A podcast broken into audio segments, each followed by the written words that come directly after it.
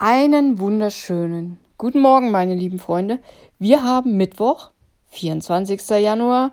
Es ist stürmisch draußen. Also irgendwie ist es gerade ein bisschen stürmisch. 3 Grad, Datum, Wetter, Uhrzeit. Uhrzeit, es ist, naja gut, es ist nicht Mittwoch eigentlich. Ich bereite ja Seelenfutter immer abends zu, meistens Abend vorher. Also wir haben es 21.10 Uhr. Jetzt ist gerade elf geworden. Ja, ich bereite das Seelenfutter vor, damit du morgen gut in den Tag startest, hoffentlich. Hoffentlich nicht so wie auf dem Foto. Guter Übergang, oder? Also du siehst heute ein Foto, ein Comic zum Glück nur, ein gezeichnetes Foto, wo jemand mit dem Fuß gegen den Bettpfosten rennt oder läuft. Und naja, der kleine C leidet ziemlich einmal abgeknickt. Ich glaube, ich bin jetzt keine Ärztin, aber es sieht schon so aus, als wäre er gebrochen. Also sieht nicht so gut aus und hat auf jeden Fall sehr, sehr, sehr, sehr, sehr wehgetan. Und oben drüber steht über diesem Bild der Moment, in dem du feststellst, dass du 14 Sprachen sprichst. Ja, ich weiß nicht, was du da immer so schimpfst und fluchst, wenn wenn es ganz doll Auer gibt. Aber ja, da kann man plötzlich Würde sprechen, die man sonst nicht so spricht. Und ich habe mir mal Gedanken darüber gemacht. Und meine Gedanken gingen so, okay, da ist Schmerz, ganz, ganz viel Schmerz. Und wir fangen an, in ganz vielen Sprachen Fäkalworte um uns zu brüllen. Wie ist es eigentlich, wenn wir ganz viel Schmerz in uns haben? Also seelisch haben. Jetzt weniger, gut, es kann aber auch körperlich sein. Aber ja, wenn man so viel körperlichen Schmerz hat, dann wirkt sich das natürlich auch seelisch aus, dann geht es uns sehr schlecht. Und was machen Menschen dann? Ich glaube, es gibt einen Moment im Leben, wo man denkt, jetzt hilft nur noch beten. Also wenn es einen Gott gibt, dann hilft nur noch beten. Ich glaube, den haben sehr viele Menschen. Gibt es nicht auch so einen Witz, wenn Atheisten im Flugzeug sind oder so, dann beten die irgendwie so.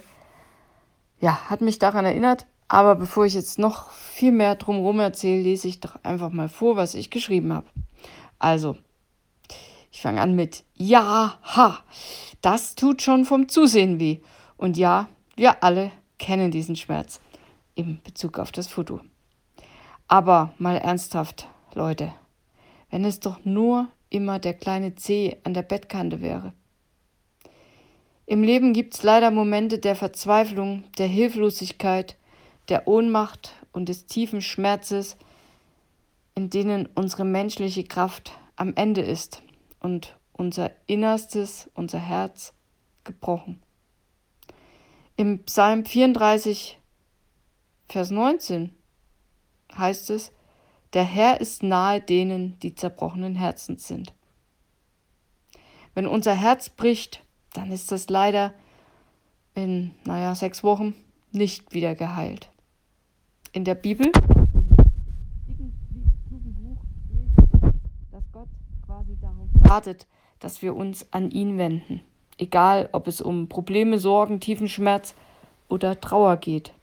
Wir sollten es vor ihn hinlegen und uns von ihm trösten lassen. In Jakobus 5, Vers 13 steht, Wer von euch Schweres zu ertragen hat, soll beten. Beten mag für viele ein Akt der Verzweiflung sein, aber ich glaube, Gebet kann auch eine Verbindung zu Gott sein, eine Art Brücke, wenn es um uns herum dunkel wird.